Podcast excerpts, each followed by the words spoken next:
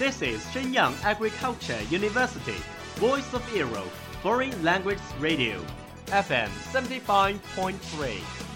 这里是沈阳农业大学时代之声外文广播，调频七十五点三兆赫。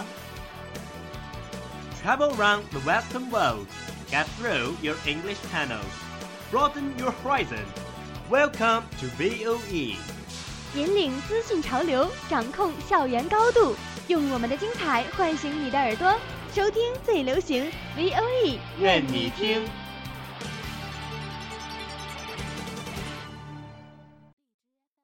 The United Nations has extended its staff benefits to all married gay couples, despite a campaign led by Russia against the measure. The most watched news anchor on American TV, Brian Williams, has now been suspended for six months without pay from NBC. A new NBC. dress by British retailer Roman Originals has attracted the world's attention. Do you know what happens in every corner of the world?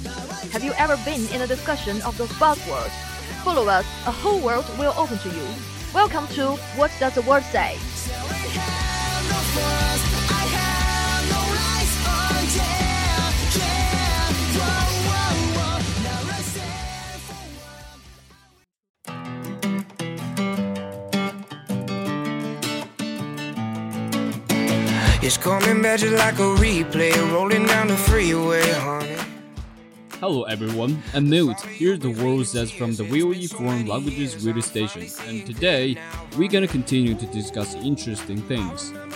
I am Vincent. Today's topic is a little strange and common. and history. So, what is it? Why we will get sick? What kind of this question is? Getting sick is your thing. Well, when an apple fell down from the trees, people know it's Euro too, but Newton found the gravity behind this. So, what do we find from sick? You know, the human body is a very powerful and sophisticated machine. How could we get sick? Ever ever think about that? If you say so, I can tell you I don't. Well, you're right. Our body is a sophisticated machine. Can you tell us why we will get sick? There are a lot of reasons, like various infection, genetic endowment, and so on. But it is not as simple as we see. How about give us some evidence to prove what you say? Okay? For example, kidney in our body. An artificial kidney with a refrigerator size can only function as a part of a kidney. Oh, really? I know our body is sophisticated, but I don't know it to be that way. Like the best heart valve prosthesis can only use couple of years, while natural heart valve can open and close 2.5 billion times. Wow, such a fun piece of art. Don't be so quick to praise our body. There's still a lot of imperfections, like our eyeballs, heart, and brain. Even so sophisticated, why it cannot prevent heart attack, nearsightedness, Alzheimer's disease, and so on.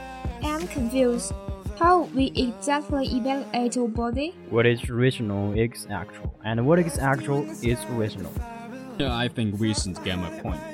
There's a book come up with a theory which says there's an elaborate design. Out of these imperfections are designed for higher yield.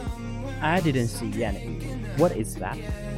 You know, biological evolution is not like modern engineering, which come up with method after several experts' discussion. Our body need evolve with the changing environment. I see, just like people's esophagus and trachea are ugly design, the esophagus send food to stomach and the trachea send air to lung. We all know that.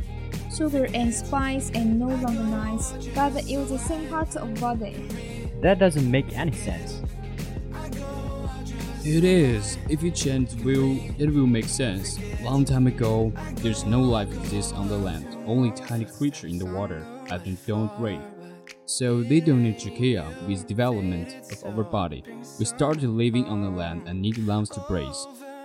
So this respiratory is born at the right moment. I remember someone ever told me an example, which is pretty interesting. What's it? If let you design a car, and if you're a professional car designer, that is just a piece of cake. But if you add one more requirement is needed that you need to use an old car part in a new one. So this is vastly difficult. Right, the God is designer of this puzzle.